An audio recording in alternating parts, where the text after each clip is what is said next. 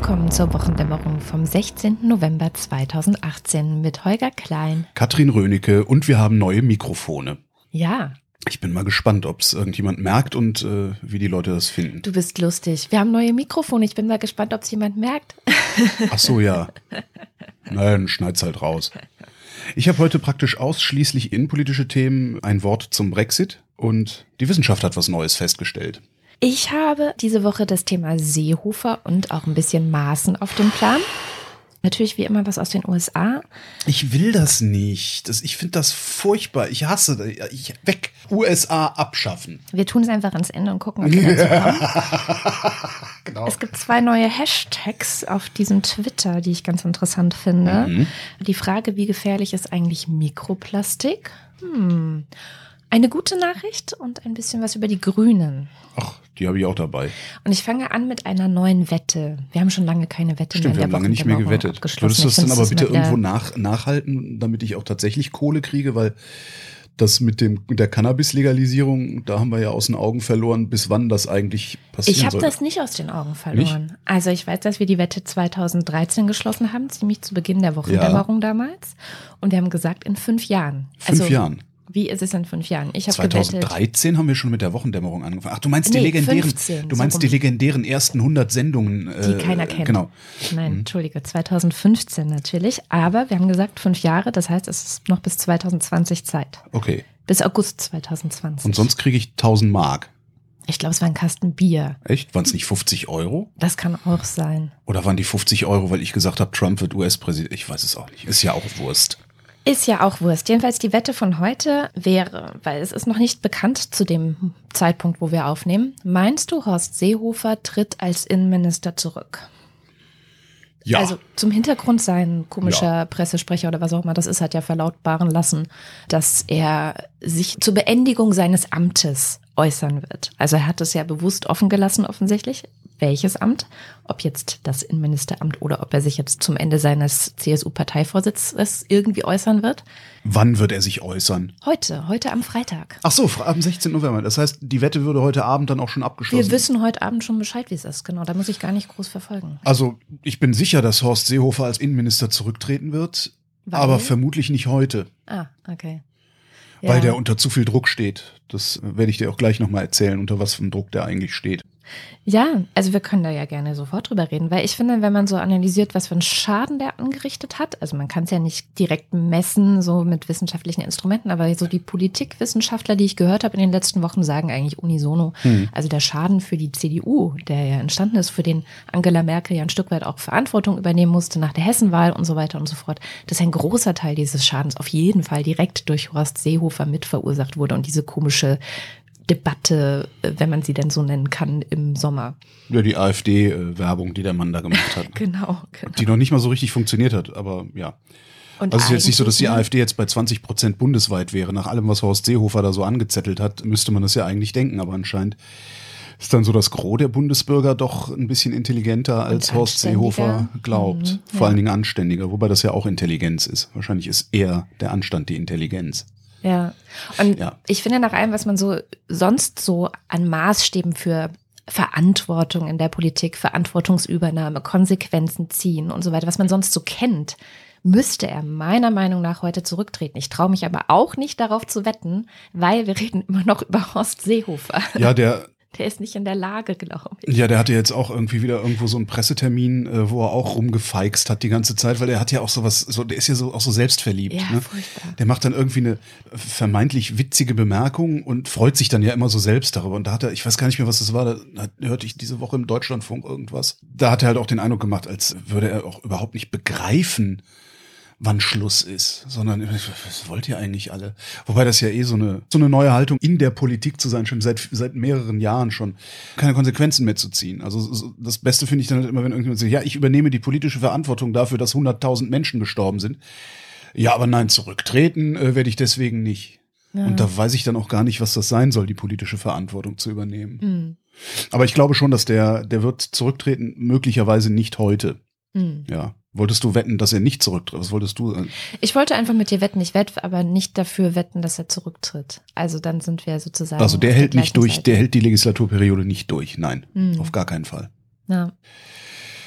Jetzt hat natürlich dein Einstieg in die Sendung mein, meine Choreografie, meine Themenchoreografie völlig zerschrotet. Nee, halt, ich mach das mit einem Teaser.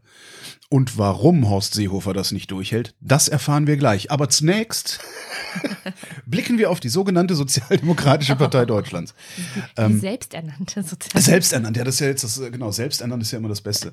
Daran erkennt man übrigens, hat Sascha Lobo mal sehr schön geschrieben, daran, dass jemand das Wort selbsternannt benutzt, erkennt man vor allen Dingen, dass dieser jemand, der das Wort benutzt, obrigkeitshörig ist, weil er sich einbildet oder wünscht, dass es irgendeine übergeordnete Instanz gäbe, die Menschen zuweist, irgendetwas zu sein. Also wir sind nicht selbsternannte Podcaster, also wir wären selbsternannte Podcaster, aber eigentlich müsste die oberste Podcast-Behörde sagen, ihr seid Podcaster, ihr nicht. So.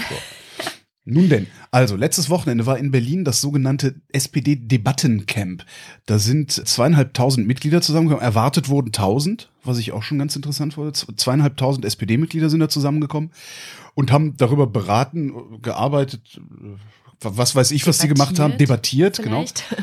Wie eine SPD-Politik der Zukunft aussehen könnte und wie auch eine SPD der Zukunft aussehen könnte. So, und einer, der dabei war, ist mein Freund Christoph Raffelt. Der eine oder die andere kennt ihn vielleicht auch von seinen eigenen Podcasts oder den Podcasts, die ich mit ihm mache. Und da stellte sich raus, der ist seit Anfang des Jahres SPD-Mitglied.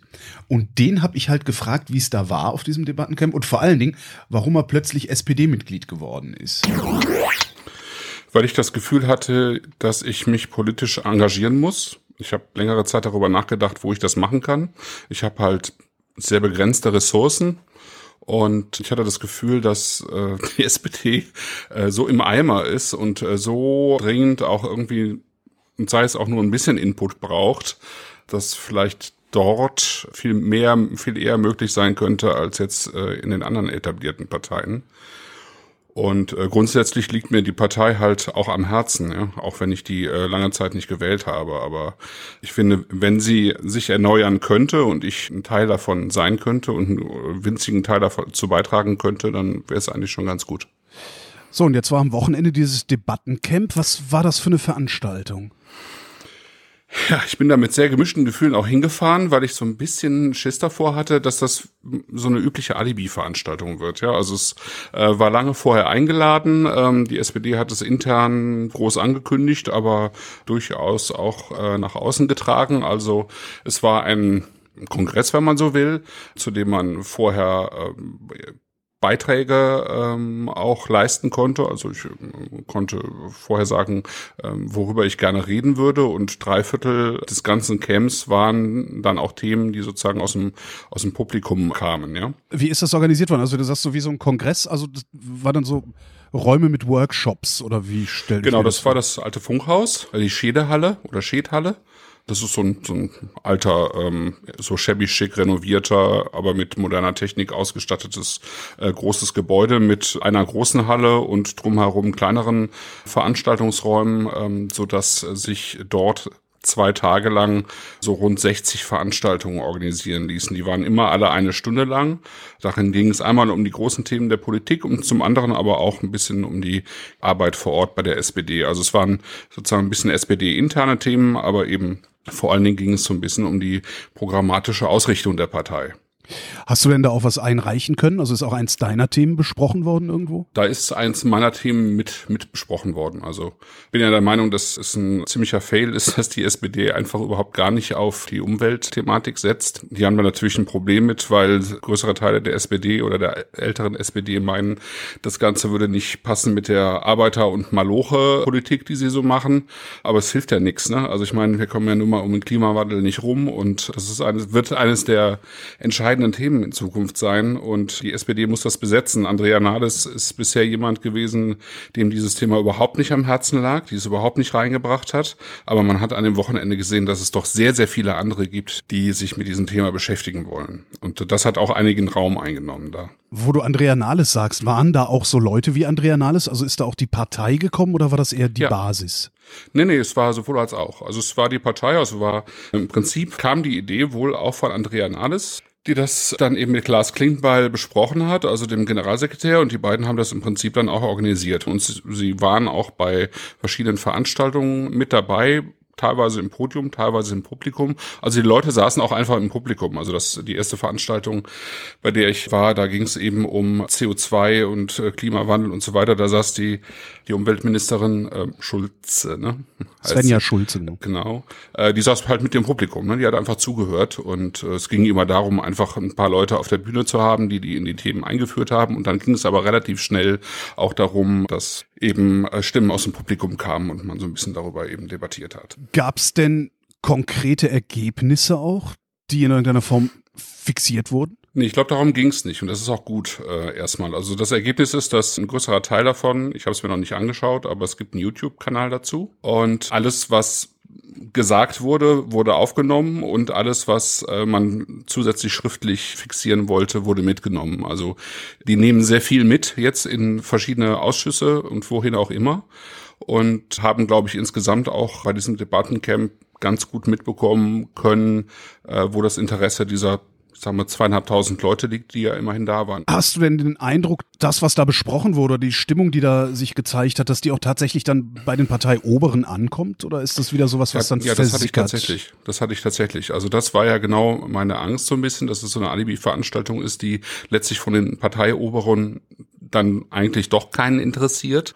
Aber das Gefühl hatte ich jetzt tatsächlich nicht. Also ich bin äh, mit einem sehr positiven Gefühl da weggefahren und das hatte ich eben nicht unbedingt erwartet. Und ich hatte das Gefühl, dass das insgesamt so war, also dass viele Leute da mit einem positiven Gefühl weggefahren sind, aber eben auch Andrea Nahles und Klaas Klingbeil und die anderen, die da noch so rumliefen aus der Parteispitze. Das ging ja jetzt auch einher eigentlich mit dieser Aussage, wir müssen Hartz IV überwinden. Ne? Das war jetzt die, mhm. an diesem Wochenende. Ne?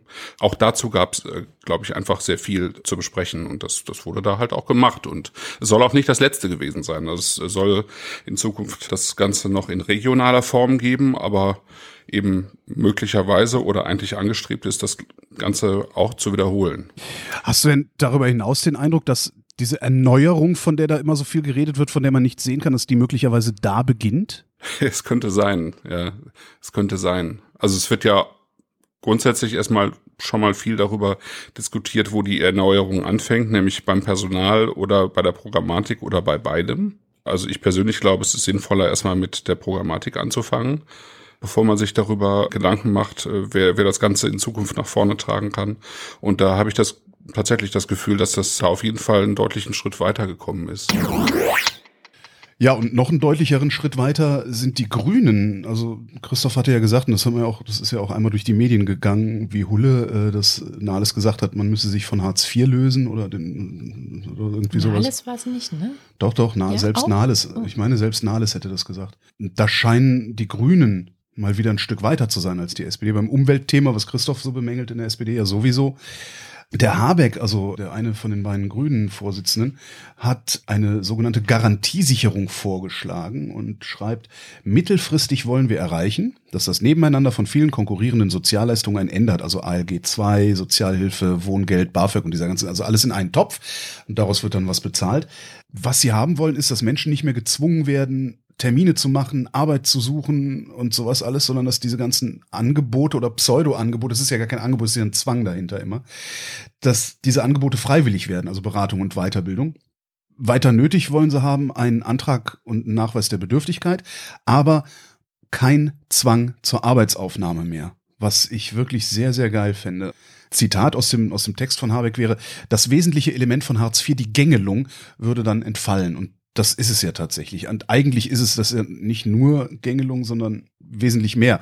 Weil interessanterweise fand die SPD diese Idee von den Grünen natürlich sofort doof. Mhm. Was ich auch ganz interessant finde, ich hatte ja letzte Woche schon gesagt, wenn die SPD sagt, wir müssen uns von dieser Idee Hartz IV trennen, kann es sein, dass sie das Ding nur umlabeln, aber im Grunde diesen Repressionsapparat dahinter halten. Und Ralf Stegner von der SPD meinte halt auch, wer arbeiten kann, muss auch arbeiten. Das heißt, ne, wer nicht arbeitet, soll auch nicht essen. Und das ist in unserer Gesellschaftsordnung nichts anderes als Zwangsarbeit. Ja, klar. So, und die ist zwar implizit und das traut sich auch niemand zu sagen, aber letztendlich haben wir hier Zwangsarbeit. Wenn du nämlich nicht arbeitest, dann wirst du hier verhungern, auf der Straße landen und sonst was.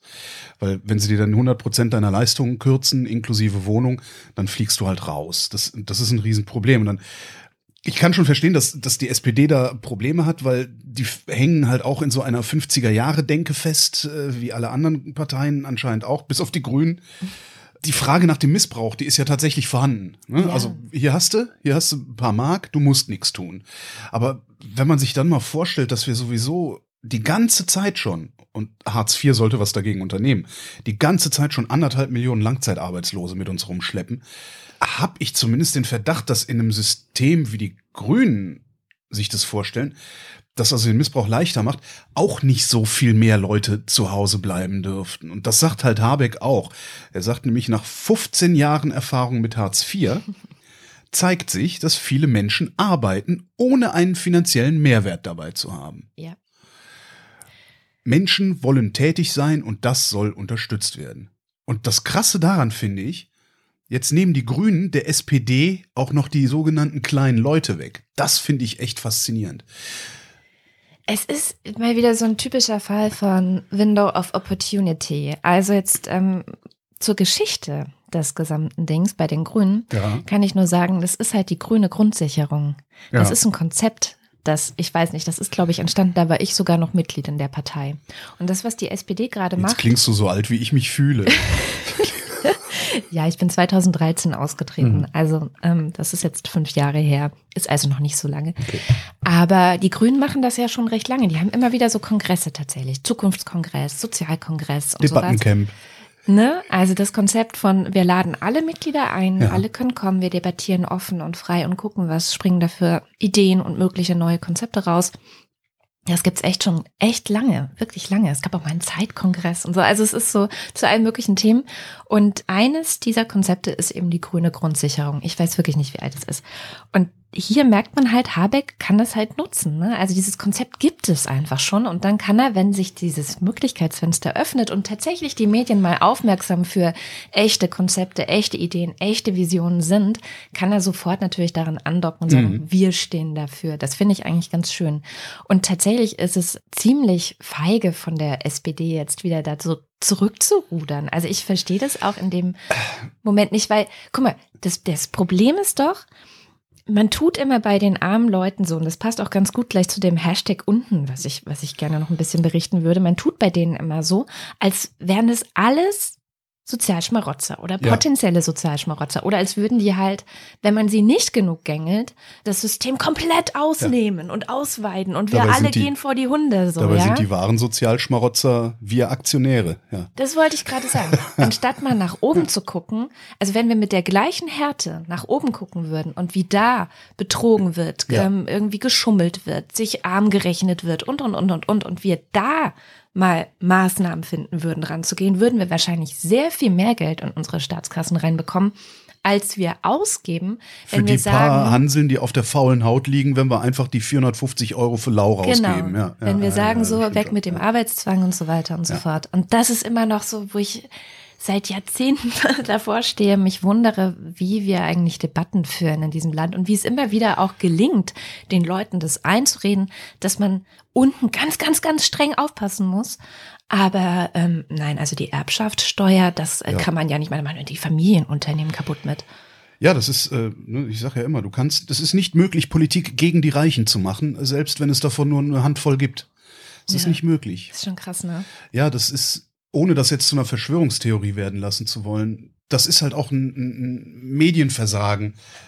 Und eigentlich hatten wir ja vor mittlerweile fast 20 Jahren die Hoffnung, dass das Internet dieses Medienversagen ein bisschen aufbrechen würde. Also es gibt, irg- irgendwer hat mal gesagt, Pressefreiheit ist die Freiheit von 100 reichen Menschen, ihre Meinung verbreiten zu können. Und das ist im Wesentlichen auch so. Und das ist zwar besser geworden, unter anderem durch solche Institutionen wie den öffentlich-rechtlichen Rundfunk, der halt nicht mehr von irgendwelchen reichen Verlegern kontrolliert wird, die da im Zweifelsfall ihr eigenes Ding durchziehen, siehe Axel Springer Verlag. Siehe auch eine Zeit lang der Spiegel unter Stefan Aust, der ja dann irgendwann eine Titelgeschichte abgebügelt hat, beziehungsweise eine Titelgeschichte dahin gebürstet hat, dass Windräder doof sind, weil er nämlich unmittelbar betroffen war von einem Windrad. Toll. Solche Sachen passieren halt. Ne? Das kann der öffentlich-rechtliche Rundfunk ein bisschen ausgleichen. Das gleicht der rech- öffentlich-rechtliche Rundfunk auch ein bisschen aus. Das Problem allerdings ist auch wieder, dass natürlich, da sind wir wieder bei diesem Gleichschaltungsding. Der, der, Die Presse sieht halt gleichgeschaltet aus. Das, das ist sie nicht. Aber es kommt halt daher, dass überwiegend Menschen mit einem überwiegend identischen Mindset sich diese Berufe aussuchen. Also Es gibt einen ganz bestimmten Menschenschlag, der wird halt Journalist. Ja. So. Und der sieht die Welt natürlich auf eine ganz bestimmte Weise und berichtet darum über diese Welt auf eine ganz bestimmte Weise. Und die, ich sag mal, Selbstreinigungskräfte innerhalb dieser Redaktion, die sind nicht stark genug, immer mal wieder zu sagen, wir brechen jetzt mal unseren Blick auf die Welt auf und gucken mal durch die Augen eines Armen, gucken mal durch die Augen eines Schwarzen, gucken durch die Augen eines Behinderten. Also diese verschiedenen Blickwinkel einzunehmen. Da, da muss noch wesentlich mehr dran getan werden. Ja. Aber ich finde, da hat sich enorm viel getan und ich glaube, das kommt durch das Internet. Also ich glaube tatsächlich, dass so, wenn es jetzt nur so Hashtags sind wie MeToo und MeToo und Stimmt, ähm, ja. vielleicht sogar jetzt auch dieses unten, also was ja ein Hashtag ist, das vom linken Meinungsmedium, wie sie sich nennen, äh, der Freitag ausgeht. Ich glaube tatsächlich, dass sich da was verändert hat. In den USA kann man das schon sehr, sehr deutlich sehen. Also da ist Diversität, ist, wir, wir gucken an die Stellen, die bisher in der Gesellschaft ausgeblendet wurden, ist viel stärker noch in den Medien als bei uns. Aber es Aber- wird da umso weniger Politik, was auch ganz spannend ist. Ja, das stimmt, das stimmt. Aber ich glaube, das ist, bedingt sich auch gegenseitig. Also, dass sozusagen die Medien diese Rolle insbesondere wahrnehmen, weil die Politik sie so wenig wahrnimmt. Das Gut, kann sein. also sozusagen ja. als, als ein bisschen ein Ausgleich dafür. Aber was du gerade gesagt hast, ist ja so ein bisschen dieses, die Welt oder die, die, die Springer-Seite sagt ja, die anderen Medien sind irgendwie links. Ne? Ja. Und darüber denke ich seit Wochen nach, inwieweit das stimmt, weil wenn ich so um mich herum gucke, ich arbeite jetzt auch in diesem Medienbereich, dann könnte ich dem fast schon zustimmen und sagen, ja, irgendwie stimmt es vielleicht. Aber dann fällt mir wieder ein Spruch von Hannah Arendt ein und die hat nämlich mal gesagt, sinngemäß, dass so das typisch deutsch sei, irgendwie zu, so zu tun oder immer wieder so zu tun, als seien Fakten bloß Meinungen. ja. Und da beginnt es meiner Meinung nach, weil das zentrale Merkmal der Leute um mich herum ist, dass sie studiert haben, Ja. dass sie wissen, wie man wissenschaftlich arbeitet, wie Wissenschaft arbeitet und, und auch wie man Dinge recherchiert. Also mit wem man spricht, wer wirklich Ja. was weiß, wie man verschiedene Quellen Ja, einholt. Um, um eine Sache schon, von verschiedenen Mhm. Seiten zu betrachten. Ich habe gestern gerade erst wieder eine Sendung beim Bayerischen Rundfunk gehört, Bayern 2. Das Thema ist eigentlich relativ egal, aber die betrachten etwas von verschiedenen Seiten. Okay, in dem Fall war es halt Kriminalität in Deutschland und die Angst der Deutschen und wie ist das Verhältnis zueinander? Also, ne, wie ist denn die Kriminalität wirklich und wie groß ist eigentlich die Angst und wie kann man das einordnen? War das dieses 30-Minuten-Feature, Ja, das auch beim genau. Norddeutschen Rundfunk lief, wo Ja, ich's genau. gehört habe? stimmt, vielleicht war es auch beim Norddeutschen. Können wir ja mal verlinken, fand ich auch total interessant, ja. Ja. Stimmt, jetzt wo du es sagst, fällt es mir wieder ein, ja. Habe ich Und- gedacht, können wir, ja. Und wenn man das so hört, dann, also ich, ich hinterfrage an jeder Stelle, ist das jetzt auch schon wieder so ein linker Meinungsjournalismus, der wieder nur in die eine Richtung geht? Und nein, sie haben mit so vielen verschiedenen Seiten gesprochen Ja. und mit Wissenschaftlern und mit der Polizei und mit so einem Kampfsporttrainer und, und, Ja. und, und, und, um das wirklich zu beleuchten und kommen zu diesem Schluss, der ein typischer Schluss von in Anführungszeichen Linken ist, aber es ist halt kein linker Schluss. Nee, das, Das ist, ist so. ja, ja, genau. Und das dürfen wir uns auch nicht einreden lassen. Ja. Also es mag vereinzelt so sein, vielleicht gerade auch bei sowas wie dem Freitag, natürlich sind da linke Leute und natürlich machen die einen linken Journalismus, die Taz vielleicht auch, aber gerade bei den, bei den öffentlich-rechtlichen habe ich das Gefühl, ist es doch allein schon durch so ein Vier-Augen-Prinzip, das du immer wieder hast, ja, also es ist irgendwie nicht gerechtfertigt, alles als links zu framen, was halt Journalismus ist. Naja, da hast du dann auch immer wieder das Problem, dass der überwiegende Teil der Bevölkerung die journalistischen Formen, in denen wir existieren, nicht versteht. Also diese Mhm. Sendung hier zum Beispiel ist ein durchgehender Kommentar. Das darf man nicht verwechseln mit einer Nachricht. Ja? Also die Wochendämmerung ist ein von Anfang bis Ende ein Kommentar. Wir sagen hier unsere Meinung. Diese Meinung basiert vielleicht auf Daten, die wir mitschleppen, aber am Ende ist es ein Kommentar. So. Das heißt, hier kann man mit Fug und Recht sagen, die Wochendämmerung ist der Meinung das. Aber wenn die Tagesschau den Deutschlandtrend verkündet, dann ist nicht die Tagesschau das erste oder die ARD der Meinung, dass das so ist, sondern dann ist das so. so. Ja. Und dann kommt ein Typ, der spricht einen Kommentar. Ich glaube, da wird sogar hinterher dann immer noch, nee, das sind Tagesthemen. Da wird, glaube ich, sogar immer noch gesagt, dass das ein Kommentar von Fritz Schneidereit vom Saarländischen Rundfunk ist. So. Und trotzdem heißt es hinterher, die Tagesschau ist der Meinung. Das ist ein Problem der Medienbildung. Und was Ja. ich immer wieder sage, ist, gib mir eine Schulstunde, 45 Minuten, und ich habe der gesamten Klasse erklärt, wie Journalismus funktioniert.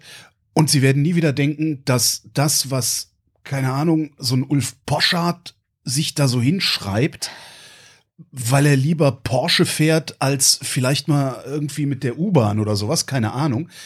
Das ist halt keine Nachricht. Also das wird halt immer wieder verwechselt.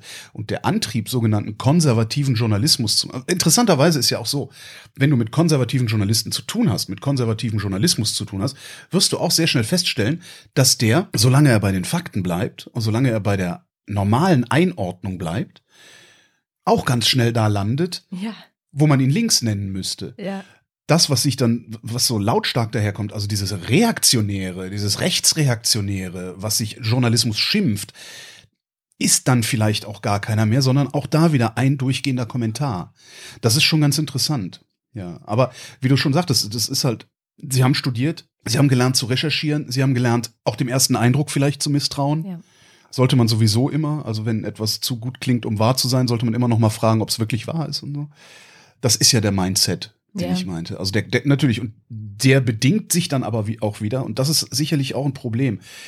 Der bedingt sich dann wieder dadurch, dass wir überhaupt die Möglichkeit hatten, eine Universität zu Ja, ja, besuchen, dass wir im Grunde auch Mittelschichtler sind. Also die wenigsten Kollegen kommen aus aus ich sag mal der Unterschicht.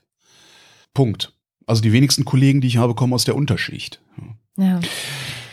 Eine Sache noch dazu, weil wir gerade schon bei Springer waren. Ja. Ich habe jetzt in der Welt einen Gastbeitrag, haben sie es gelabelt, von einem gewissen Johannes Vogel gelesen. Und es, Klingt wie ein Pseudonym, aber ja. ähm, er sagt, sind die Grünen die politische Mitte? Nein. So, das ist so der Titel ungefähr. Und, und darunter steht Gastbeitrag. Und ich musste dann wirklich erst googeln. Wer ist eigentlich Johannes Vogel? Weil er dann die ganze Zeit davon schwadronierte, ja, wir Liberalen und unsere liberalen Werte und ne, ne, ne, ne, ne. Und tatsächlich war es einfach einer von der FDP. Ja? Ja. Und das steht aber nicht da dabei. Ja, das kann die FAZ ja auch total gut. Ne? Ähm, Leute Beiträge schreiben zu lassen, die dann noch nicht mal unbedingt als Gastbeitrag, oder? Weiß ich jetzt gar nicht mehr. Die FAZ, vor allen Dingen die Wirtschaftsseiten in der FAZ, die sowieso eine, die ich für eine der größten Katastrophen in der, in der ökonomischen Berichterstattung halte, die ich je gesehen habe. Die erwischt man eigentlich regelmäßig dabei, dass sie zum Beispiel einfach mal Leute, die auf der Gehaltsliste der sogenannten Initiative Neue Soziale Marktwirtschaft stehen, die da einfach mal so Gastbeiträge schreiben dürfen, ähm, die sich lesen, als wäre da ökonomischer Sachverstand. Dabei ist da kein ökonomischer Sachverstand, denn die Initiative Neue Soziale Marktwirtschaft ist nichts anderes als eine Lobbyarm einer Lobbyorganisation, nämlich des Arbeitgeberverbands Gesamtmetall. So, das heißt, das ist im Grunde ist die sogenannte Initiative Neue Soziale Marktwirtschaft nichts anderes als eine gut gemachte PR-Kampagne.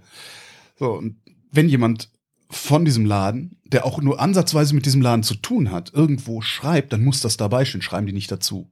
Mhm. Das scheint mir auch wieder so eine Spezialität dieser vermeintlich konservativen Medien zu sein, da auch so ein bisschen zu verschleiern, was ihre Agenda eigentlich ist. Und darum sind mir solche Blätter wie die Taz zum Beispiel so lieb, weil die sagen, ja, ey, sorry, hier solidarische Welt, äh, leck mir am Arsch.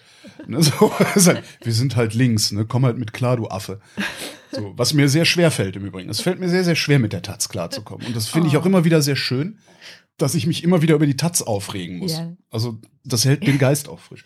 Wo ich eigentlich hin wollte und der und der Seehofer-Teaser hin sollte und so weiter. Es gibt einen neuen Deutschland-Trend und der passt sehr, sehr gut zu allem, was wir gerade so besprochen haben. Sonntagsfrage. Also wen würden Sie wählen, wenn nächsten Sonntag Bundestagswahl wäre? SPD 14 Prozent. Den Rest lasse ich jetzt mal aus. Bis auf die Grünen 23 Prozent. Die Grünen sind fast so stark wie die Union, die, glaube ich, bei 26 waren. Ich habe es mir jetzt gar nicht rausgezogen. Wenn du die Union trennst, in CDU und CSU die sind Grünen die sind Grünen die stärkste, Partei. Partei. Ja. ja. ja. Und gleichzeitig könnte es natürlich auch sein, dass wenn du die Union trennen würdest, also auch wirklich trennen würdest, wenn die CDU in Bayern auch antreten würde, glaube ich, würde die CDU die stärkste Partei wählen. Ich kenne nicht wenige Leute, die sich vorstellen können, CDU zu wählen, das aber nicht tun, weil die halt mit dieser komischen äh, Schwesterpartei aus Bayern zusammengehen. Finde ich schon ganz interessant. 25 Prozent der Befragten sind mit der Arbeit der Bundesregierung zufrieden oder sehr zufrieden. Immerhin ein Prozentpunkt mehr als letzten Monat. 75 Prozent ist weniger beziehungsweise gar nicht zufrieden. Die Hälfte der Leute sind mit Merkels Arbeit zufrieden. So, und jetzt kommt's, warum ich äh, Horst Seehofer glaube, dass Horst Seehofer zurücktritt. 20 Prozent der Befragten sind mit Seehofers Arbeit zufrieden beziehungsweise sehr zufrieden. Das ist der niedrigste Wert, den Seehofer jemals im Deutschland-Trend hatte. Und das, glaube ich, ist auch ein Einfallstor für Kommentare, für Nachfragen, für Berichte. Also der ist halt so angeschossen jetzt, Mhm. dass selbst wir Honks mit unseren Podcaster-Mikrofonen dem auf den Sack gehen dürfen. Ja? Herr Seehofer, wann treten Sie zurück? So. Also ich glaube nicht, dass der es noch lange macht. 73 Prozent der Befragten sind für den Rückzug Seehofers als Innenminister. 74 Prozent der Unionsanhänger. Also Noch eine noch mehr. ein Prozentpunkt mehr als die Allgemeinheit. Wahrscheinlich ist diese eine Prozent die ganzen AfD-Spacken. nee, der muss bleiben, der Flüchtlinge. Interessant fand ich, mehr als die Hälfte, 56 Prozent sind für eine volle Amtszeit von Merkel. Ja. Wer ist das nicht? Kann Ja. ich wieder immer nur sagen. Ja, nee, mach mal. Es sei denn Habeck. Kann man, kann ich noch, ne? Also Ja. wenn Habeck Kanzler wird, dann darf Merkel gehen. Vorher nicht, bitte nicht. ja? Und ich bin wahrlich nicht mit allem einverstanden, was da aus den Grünen rausfällt, aber. bitte, Kleinstes Übel. Genau.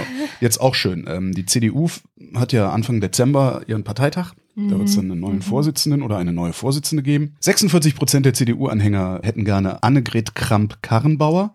Ich hab's richtig ausgesprochen. Applaus. 31 Prozent März. Der CDU-Anhänger. Ja, der CDU-Anhänger. 12 Prozent Spahn. Immerhin. Es ist Immerhin, also ne? Hauptsache dabei gewesen. Stellt sich raus, wenn du dich benimmst wie ein Arschloch, behandeln dich auch die Leute wie ein Arschloch irgendwann. Ja. 71 Prozent der Befragten sind der Meinung, die CDU sei zu nahe an den Interessen der Wirtschaft. 50 Prozent stimmt der Aussage zu, die CDU hat in den letzten Jahren der Bundesregierung nichts erreicht, was mir besonders aufgefallen wäre. Okay, wir haben ja mal eben eine Million Leute irgendwie einige reingewuppt, ohne dass es irgendwie zu größeren Verwerfungen gekommen ist, außer in den Köpfen einiger Bekloppter, das hast du ja immer. Finde ich schon krass. Die, die gleiche Antwort, ja. die gleiche Antwort gibt's auch für die SPD. Da sind 56 Prozent der Ansicht, dass die SPD in den letzten Jahren nichts erreicht hat, was aufgefallen wäre. Mindestlohn. Was hatten wir denn noch zuletzt? Neulich hatte ich so einen Moment, wo ich dachte, es ist doch irgendwie total viel sozialdemokratische Politik passiert. Es hat nur niemand als sozialdemokratische Politik sinnvoll verkauft oder so verkauft, dass die Leute es gemerkt hätten. Und darin drückt es sich aus. Drei Viertel der Befragten finden den Einsatz der Grünen für eine offene und tolerante Gesellschaft gut. Ja, kommunistische Zahl dazu. 96 Prozent der Grünen-Anhänger finden das gut. Ob es 4 Prozent schlecht finden Entschuldigung, oder. aber ich glaube, wenn es etwas gibt, was diese Leute irgendwie vereint, Ja. so, so gerne sie sich alle streiten, dann ist es wahrscheinlich genau das. Ja, ja, ja. Die Grünen sind eine Partei für Leute, denen es gut geht, sagen 36 Prozent aller Befragten. Auch nur. Ich hätte gedacht, das sagen jetzt ganz, ganz viele. Ein Viertel der Befragten sagt, bei den Grünen weiß man nicht, wofür sie eigentlich stehen. Das- Nur ein Viertel sagt das. Ja. Das finde ich schon extrem niedrig, einen extrem niedrigen Wert. 75 Prozent, drei Viertel finden die Hartz-IV-Korrektur der SPD gut. 83 Prozent der SPD-Anhänger. 15 Prozent sind der Meinung, dass die Erneuerung der Partei unter Andrea Nahles gut vorankommt. 38 Prozent der SPD-Anhänger. Ja, Mhm. Soweit die wesentlichen Sachen aus dem Deutschland-Trend. Wir könnten jetzt auch noch ein bisschen über die CDU reden, aber ja, ein Drittel der Deutschen ist der Ansicht, die CDU sei zu konservativ. Ein Drittel. Zu konservativ. Ja, Entschuldigung. Ich weiß auch nicht. Das könnte ich jetzt, wenn, wenn mich jemand diese Frage stellt, ich überlege gerade, wenn ich angerufen werden würde und jemand fragt, finden Sie die CDU ist zu konservativ? Da wüsste ich überhaupt nicht, was ich sagen soll, ja. Na, kannst du ja mal sagen, weiß nicht. jetzt? Ja, genau. Weiß nicht. Katrin Rönecke, immer eine klare politische Haltung. Genau, weiß nicht. Enthaltung. Finde ich immer das Beste, wer sich enthält. Ich hasse Enthaltungen bei Abstimmungen. Ich finde, bei Abstimmungen sollten Enthaltungen verboten werden. Ich finde, Enthaltung ist so, Enthaltung ist so die FDP der Abstimmung. Also, ja, ich gehe mal hier lang, mal da lang, immer dahin, wo es am meisten zu holen gibt. Also, die FDP ist ja so das Fähnchen im Winter, geht die Fahne eben dahin, wo es was zu holen gibt. Und die Enthaltung ist genau die andere Seite. Ja? Enthalten ist, ich gehe dahin, wo es am wenigsten Dresche gibt hinterher. Und ich finde das nicht in Ordnung. Ich finde, wer sich politisch engagiert, der hat eine Meinung zu haben. Und die kann nicht nicht sein. Mm. Das finde ich, ich weiß, ich mache es mir total leicht, sehr Ja. vulgär alles. Aber ich erwarte, dass sich jeder so weit informiert, dass er eine Entscheidung treffen kann. Und ich so, oh, ich warte einfach mal ab. Ja, aber manchmal sind es ja auch so kleinere Abstimmungen, keine Ahnung. Ist mir- man so denkt, so, pff, Ja, ist mir habe egal. ich jetzt nicht die Zeit gehabt, mich weiter mit zu beschäftigen, enthalte ich mich. So. Also es ist Das ja einfach nur ein. die Einräumung der Möglichkeit zu sagen, die anderen wissen es besser als ich. und sollen deswegen entscheiden und ich mische mich da nicht ein. Jetzt hast du es mir kaputt gemacht. Entschuldige. Ja, wo wir gerade bei der CDU waren. Menno. Es gibt ja noch dieses Angebot des ehemaligen Verfassungsschutzpräsidenten Maaßen. Er könne ja sich vorstellen, auch in die Politik zu gehen. Das hat er nicht gesagt. Hat er das gesagt? Ja, ja, der hat doch diese Rede gehalten, also die eigentlich unter Ausschluss der Öffentlichkeit Ach so, dieses, wo er dann- hat ja. und die er dann selber ins Internet Ja. hat stellen lassen, damit die Presse darauf aufmerksam wird, damit Seehofer noch mal richtig ein Ich meine, ich bin ja schon selbst herrlich, ne? Aber der Typ, der hat doch wirklich. Den, Und da hat Also- er das gesagt, er könne sich ja schon auch vorstellen, in die Politik zu gehen. Und da gibt es jetzt ein, eine lustige Bewegung innerhalb der CDU, nämlich es hat sich so eine Art Maßen-Fan-Club gegründet. CDU-Bundestagsabgeordnete, auch der stellvertretende Fraktionsvorsitzende der CDU im Bundestag, haben gesagt, sie fänden es total toll, weil der ist ja so kompetent und er hat so viel Fachwissen. aber das ist, das ist, entschuldige bitte, das ist so eine Satire-Sache, ne? Das haben die zum Spaß so wie, wie Mirscheid, der Abgeordnete, den es nicht gibt, so, ne? Mhm. Er sei ein kritischer Geist, der sich auch mal Kontroversen stelle. Äh. Und du wirst es alles nicht mehr für Satire halten, wenn ich dir sage, dass alle diese Leute aus der CDU in Sachsen kommen.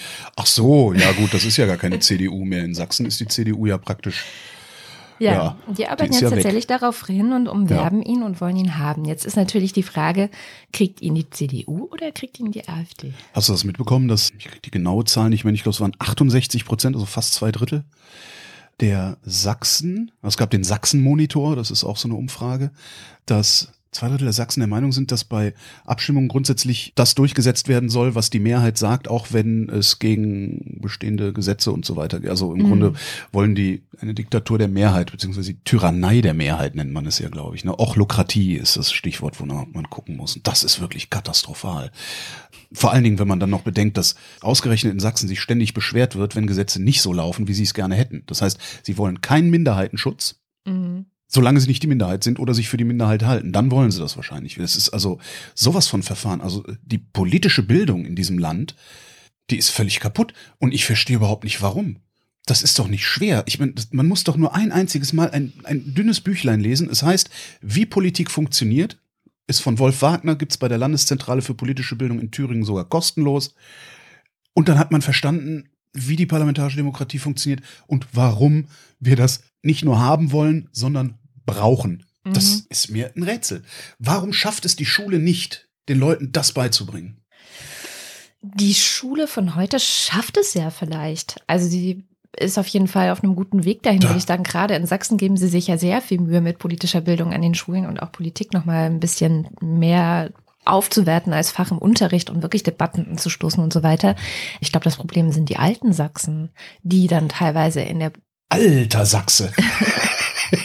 die dann Ja, in, der, in der DDR ihre politische Schulbildung erfahren haben. Und dann natürlich auch, das ist ja immer so ein Ja. wenn du aufwächst in einem System, das dir die ganze Zeit in der Schule erzählt, dass es das tollste System von allen ist. Mhm. Und das ist das gerechteste System von allen. Und alle anderen sind Faschisten. Und du merkst schon, da stimmt doch irgendwas nicht. So. Und es fehlt dir einfach tatsächliche Bildung über Geschichte, Politik, Gesellschaft und das alles. Also ne, nicht ideologische Bildung, die fehlt dir. Mhm. Und andererseits hast du gelernt, dass du der Politik unbedingt misstrauen musst, Mhm. unbedingt. Und dass du nur dann stark bist und deinen Interessen ja durchsetzen kannst, wenn du auf die Straße gehst. So.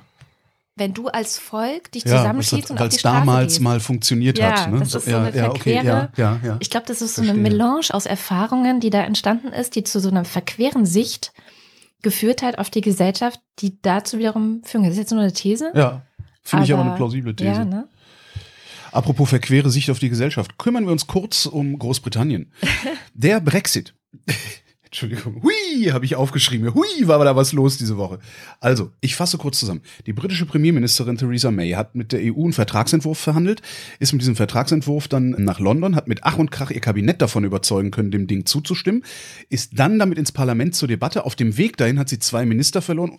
Ups. Witzigerweise auch ausgerechnet den Minister, der dieses Ding mitverhandelt hat. Äh, paar Staatssekretäre sind auch noch unterwegs aus der Tasche gefallen, passiert halt so.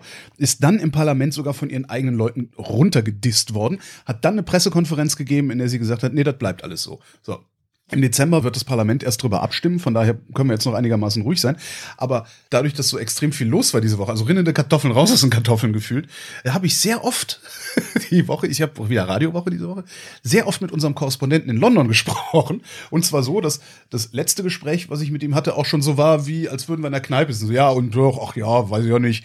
Also, sehr, sehr schön. Der Kollege ist der Thomas Spickhofen, der kommt vom Westdeutschen Rundfunk. Also die ARD teilt sich Korrespondenten. Also der WDR-Corri ist halt auch für den RBB zuständig und sowas, damit es nicht so viel Geld kostet alles. Und hab dann so mit Spickhofen geredet, bla blub.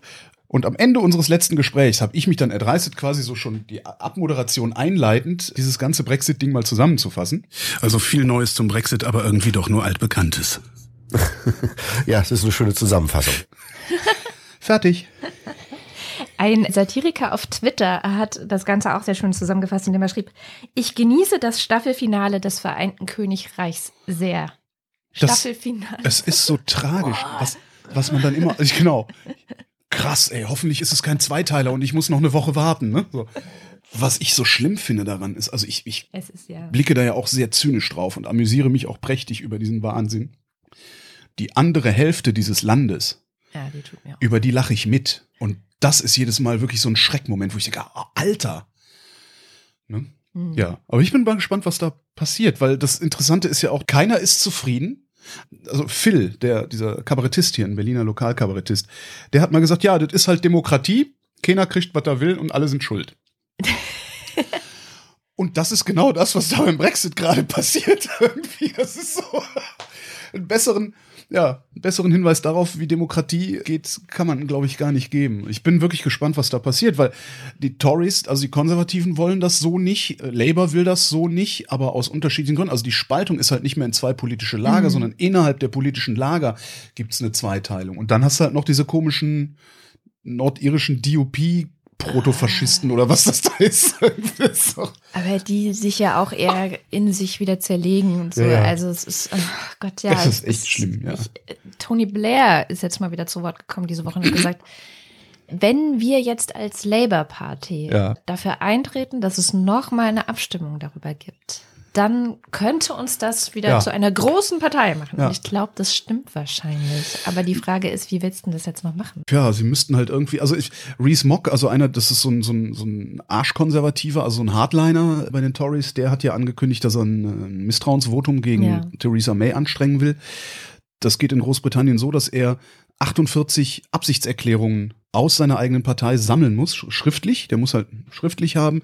Ich will ein Misstrauensvotum. Wenn er die 48 zusammen hat, dann gibt es ein Misstrauensvotum im Parlament. Das könnte dann eventuell zu Neuwahlen führen. Aber das Problem ist halt auch, die Labour will ja eigentlich auch einen Brexit. Ein Teil von Labour will, da ja, will das ja auch. Das ist Ja. alles ist halt so, so blöd verfahren. Wenn Labour jetzt sagt, wir wollen eine neue Abstimmung, sieht Labour halt gleichzeitig auch so aus, als würden sie sagen, wir wollen eine Abstimmung, bei der rauskommt, dass der Brexit abgesagt wird. Naja, klar, das ist ja das Ziel. Ja, ja, also aber das, das, nach, nach, nach allem, was wir jetzt wissen, ja, ist es ja, vielleicht besser.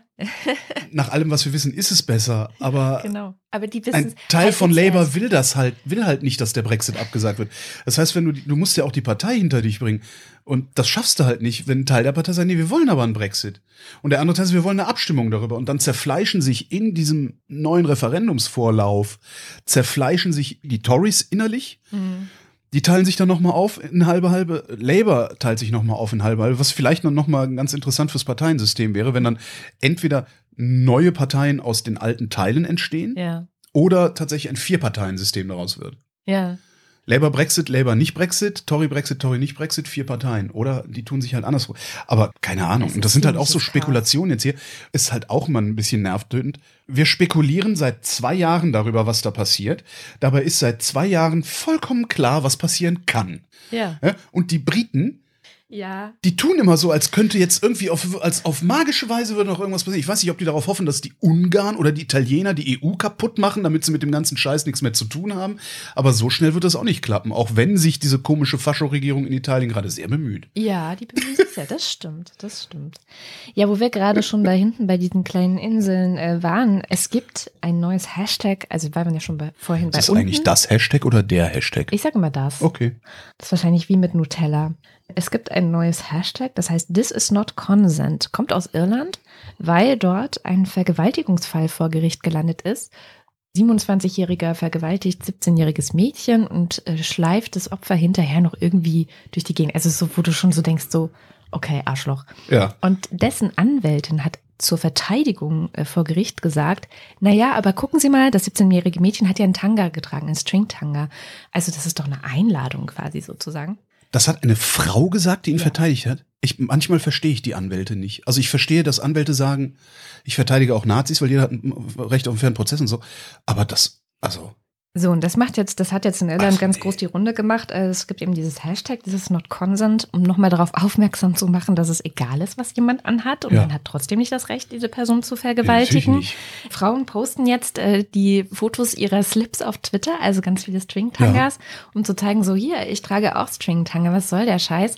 Und legen auch äh, Stringtangas vor, haben auch Stringtangas vor, auf die Treppe vor dem Gericht gelegt, Ja. einfach um das so nochmal so zu zeigen. Ja. Da denkst du doch echt. Gibt's da denn ähm, schon ein Urteil? Also, weil Der ist freigesprochen worden. freigesprochen worden. Ja, ist- Mit dieser Begründung. das nicht. Das ist auch wieder so typisch soziale Medien. Ne? Also die sozialen Medien vermischen sozusagen die Begründung der Anwältin, die Ja. Verteidigung hat das so gesagt, das Gericht hat freigesprochen. Jetzt liest man mancherorts auch schon, das Gericht hätte das mit der Begründung freigesprochen. Ja. Also das ist nicht passiert. So, aber trotzdem, für mich reicht schon die Begründung dieser Person. Also dass es jetzt auch in den Medien gelandet ist und das ist sozusagen Ich immer noch ein Freispruch Argument. eigentlich ganz interessant. Also, weil wenn die Verteidigung sagt, naja, die wollte es ja nicht anders, Mm, dann Stimmt. räumt die Verteidigung ja ein, immerhin, dass die Tat passiert ist. Und dafür sollte es doch eigentlich eine Strafe geben. Das finde ich schon ganz interessant. Jein. Also es ist ja genau das Problem, dass du trotzdem vor Gericht in vielen Ländern nachweisen musst, dass sich das Opfer zum Beispiel gewehrt hat. Äh, Dass in Deutschland mindestens mittlerweile das Nein heißt Nein. Also inzwischen auch noch nicht so lange, reicht es ja per Ja. Gesetz, wenn du Nein sagst. Aber es ist halt immer noch schwer nachweisbar, ist der Sex jetzt konsensuell gewesen oder nicht. Und das ist natürlich die Linie der Verteidigung auch hier. Der Sex war konsensuell, das Mhm. äh, gab kein Zeichen, dass das Mädchen das nicht wollte. blablabla. Und was war jetzt mit dem Hinterherschleifen? Gehört das dann auch zu irgendeiner komischen, Das zum ist die Fetisch? Aussage des Mädchens, dass es eben so gewesen Ach so, ist. und sie konnte es nicht belegen. und man okay. hat dann Aussage gegen Aussage und dann ist wieder. Ich finde das eigentlich ganz interessant, weil also ein Richter vor vielen, vielen Jahren hat mir mal ein Richter gesagt, als ich auch sagte, ja, Aussage gegen Aussage, weil das ist ja immer gerne was vulgärerweise gesagt wird, ja, zeig mich doch an, es steht Aussage gegen Aussage. Und ein Mhm. Richter hat mir mal gesagt, nein, es steht nicht Aussage gegen Aussage, sondern vor Gericht steht Glaubwürdigkeit gegen Glaubwürdigkeit. Ja. Und das ist nochmal ein Unterschied. Ich würde gerne sehen, ich weiß gar nicht, ob solche Prozesse dann auch öffentlich geführt werden, vermutlich nicht. Mhm. Ich würde gerne sehen, woran sich die Glaubwürdigkeit eines Typen bemisst, dem sowas vorgeworfen wird und woran sich die Unglaubwürdigkeit einer Frau bemisst, die einen solchen Vorwurf erhebt. Ich kann es mir jetzt leicht machen und sagen, naja, ist ja, äh, war die letzten tausend Jahre so, dass äh, Frauen grundsätzlich unglaubwürdig sind, wenn sie sagen, jemand hat mich vergewaltigt. Also ich würde jetzt gerne dem Gericht zubilligen, moderner zu sein, tatsächlich auch begriffen zu haben, dass wenn eine Frau so einen Vorwurf erhebt, das erstmal ernst zu nehmen ist. Ja. Ja. weil so viele Falschbeschuldigungen, wie diese ganzen bekloppten Schnuller-Nazis da im Internet behaupten, gibt's halt auch nicht. Es gibt halt ein, zwei Prominente. Es gibt äh, Jörg Kachelmann, der Mhm. prominenteste Fall. Das ist eine Katastrophe. Und ich finde auch, dass diese Frau, die ihn da beschuldigt hat, nicht nur irgendwie mit einer Geldstrafe, sondern die soll ruhig echt, echt mal ein bisschen in den Knast, um zu sehen, wie das ist, was sie ihm angetan hat. Aber es ist ja jetzt nicht so, dass irgendwie tausende und abertausende Männer falsch beschuldigt werden. Ne? Also und falls doch, dann zeigt mir die mal. Ne? Also die ganzen Typen, die da das Maul aufreißen und sagen, man könne ja jetzt nicht mehr flirten und du kennst ja diesen ganzen, dann zeig mir die Leute mal. Ne? Ze zeig mal, wie viele sind's denn? Hier wohnen 80 Millionen, 40 Millionen Männer, halbe halbe sind wir ungefähr. Zeig mir unter diesen 40 Millionen, okay, da sind dann noch die Jugendlichen bei, sagen wir mal, es gibt 20 Millionen volljährige Männer, zeig mir unter diesen 20 Millionen 100, deren Existenz wegen einer Falschbeschuldigung vernichtet wurde, dann bin ich bei dir. Ne, dann fange ich an, drüber nachzudenken, ob Falschbeschuldigung ein Problem ist. Vorher denke ich da überhaupt nicht drüber nach. So. Das billige ich dem Gericht zu, so zu denken wie ich, ja. Äh, So irgendwie so eine Modernität im Denken zu haben oder sich zumindest eine Modernität einzubilden. Darum würde ich das dann halt gerne sehen. Was hat das Mädchen gesagt? Was hat der Typ gesagt? Warum ist das eine glaubwürdiger gewesen als das andere? Das fände ich total spannend, das zu sehen, aber ja. Ja, oft reicht ja dieses im Zweifel für den Angeklagten. Und wenn du Ja. genügend Zweifel hast, Ja. dann kannst du ja wahrscheinlich als Gericht auch nicht anders als zu sagen, ja, aus Mangel an Beweisen, Ja. hm, ist jetzt halt so. Aber Tja. und das, da bin ich auch als Feministin Und ich stelle mich damit auch selber in eine bestimmte Ecke, also dass andere Feministinnen mit dem Finger auf mich zeigen. Aber ich bin genau für diese Unschuldsvermutung weiterhin, weil es gibt auch diesen Natürlich. Zweig, der sagt, Believe the woman, das war ja auch mein Hashtag, also glaube Ja. immer den Frauen, glaube immer den Opfern. Ja, Da wird dann schon vorangenommen, dass es wirklich Opfer sind. ja. Immer, immer, immer. Und ich glaube, gerade so Fälle wie der Kachelmann, gibt ja noch ein paar andere, die auch durch die Medien gegangen sind, die schaden halt Vergewaltigungsopfern nur. Also ich glaube, Ja, die, natürlich. Die führen dazu, dass eben genau diese Geschichten immer wieder erzählt werden. Ja, du kannst ja nicht mehr als Mann allein mit einer Frau in den Aufzug und so. Doch, kann man. Habe ich neulich noch gemacht. Äh, hat super funktioniert. Ja. Ja. Ich bin da rein, ja, Ja. da stand eine Frau Mhm. und ich dann so, Tag, hab dann auf diesen Knopf gedrückt und bin in dem Stockwerk angekommen, wo ich hin wollte. Es war absolut faszinierend. Ja, oder auch diese Gina Lisa Lofink-Geschichte war ja auch so durch dieses Mitaufheizen in den Medien, was dann auch viele Feministinnen machen, ohne zu wissen, was wirklich passiert ist. Und Ja. wenn dann hintenrum die Geschichte sich auf einmal so auflöst, dass doch nicht alles so eindeutig und so einfach ist, wie man die Welt gerne hätte, dass ich meiner Meinung nach schadet das jeder Frau, die sich gerade überlegt, mache ich's? Ja. Also zeige ich an oder nicht? Und das finde ich richtig schlimm. Ich muss zur Arbeit. Stimmt. Ja. Ich hätte noch was Interessantes, was die Wissenschaft festgestellt hat, aber das hat sie auch nächste Woche noch festgestellt. Ich packe meinen ganzen Rest. Du hast Glück gehabt, keine USA diese Woche. Ich bin sehr dankbar dafür. Das Aber es gab noch einen zweiten Hashtag, über den du reden wolltest. Das war unten. Da haben wir aber nicht drüber geredet. Da haben wir nicht drüber geredet. Da Können wir das vielleicht nächste Woche machen? Weil ich finde das ein sehr interessantes Ding. Gut, dann verschieben wir das tatsächlich auf nächste Woche. Ja. Alles andere kommt in die Shownotes und wie immer am Ende der Sendung lese diese Woche wieder nur ich, weil ich vergessen habe, die Liste auszudrucken, die Unterstützerinnen und Unterstützer über Steady, nämlich die Ultras und den Fanclub vor. Ich fange an mit den Ultras. Marc Bremer, Reto Di Giotto Isolabella, Markus Dietz, Roger Eberling, Christopher Etzel, Erik Fröhlich, Benjamin Harnack, Nico Hebel, Norman Holz, Adrian Hönig, Katharina Höhl, Caro Janasch, Matthias Johansen, Arndt J. Kästner, Dennis Klein, Mostert Hecki, Rolf Lühring, Alexander Maurer, Dominik Neise, Robert Reyer, Michael Salz, Jörg Schekis, Andreas Schreiber, Patarchus Sir Dogelot, Roman Schlauer, Joachim Urlas, Jens Viehweg, Lars von Hofunold, Lars Wagner, Bernd Wehmöller und Justus Wilhelm.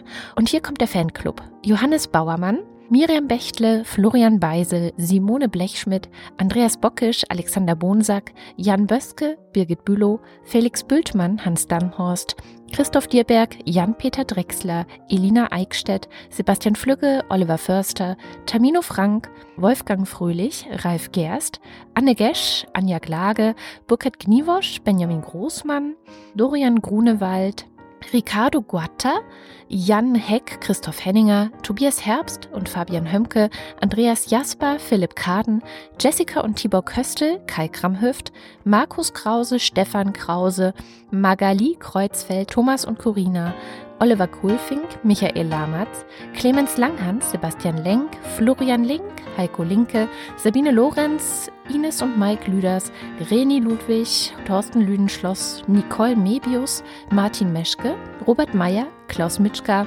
Johannes Möller, Johannes Müller, Anna Neubauer, Thorsten W. Noll, Oliver Paulsen, Gregor Pich, Josef Porter, Thilo Ramke, Frank Rehme, Christian Rohleder, Pia Römer, Sven Rudloff, Ruth Rutz, Jürgen Schäfer, Christina Schönrock, Jens Sommerfeld, Marie Stahn, Christian Steffen, Ines und Tina, Eli und Johann, Martin Unterlechner, Andrea Vogel, Jannik Völker, Nies Wechselberg, Linda Wendisch, Michael Wesseling, Maren Wilhelm, Markus Wilms, Tobias Wirth, Luisa Wolf, Stefan Wolf, Christopher Zelle und Uwe Zieling.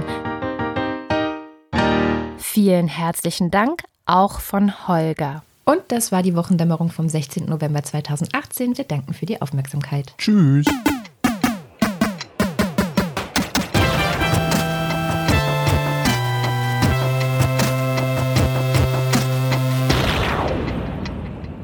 Die Wochendämmerung ist ein Podcast von Haus 1. Es sprachen Holger Klein und Katrin Rönecke. Musik Olli Kraus, Schnitt Ulrike Jährling. Weitere Infos auf haus1.fm.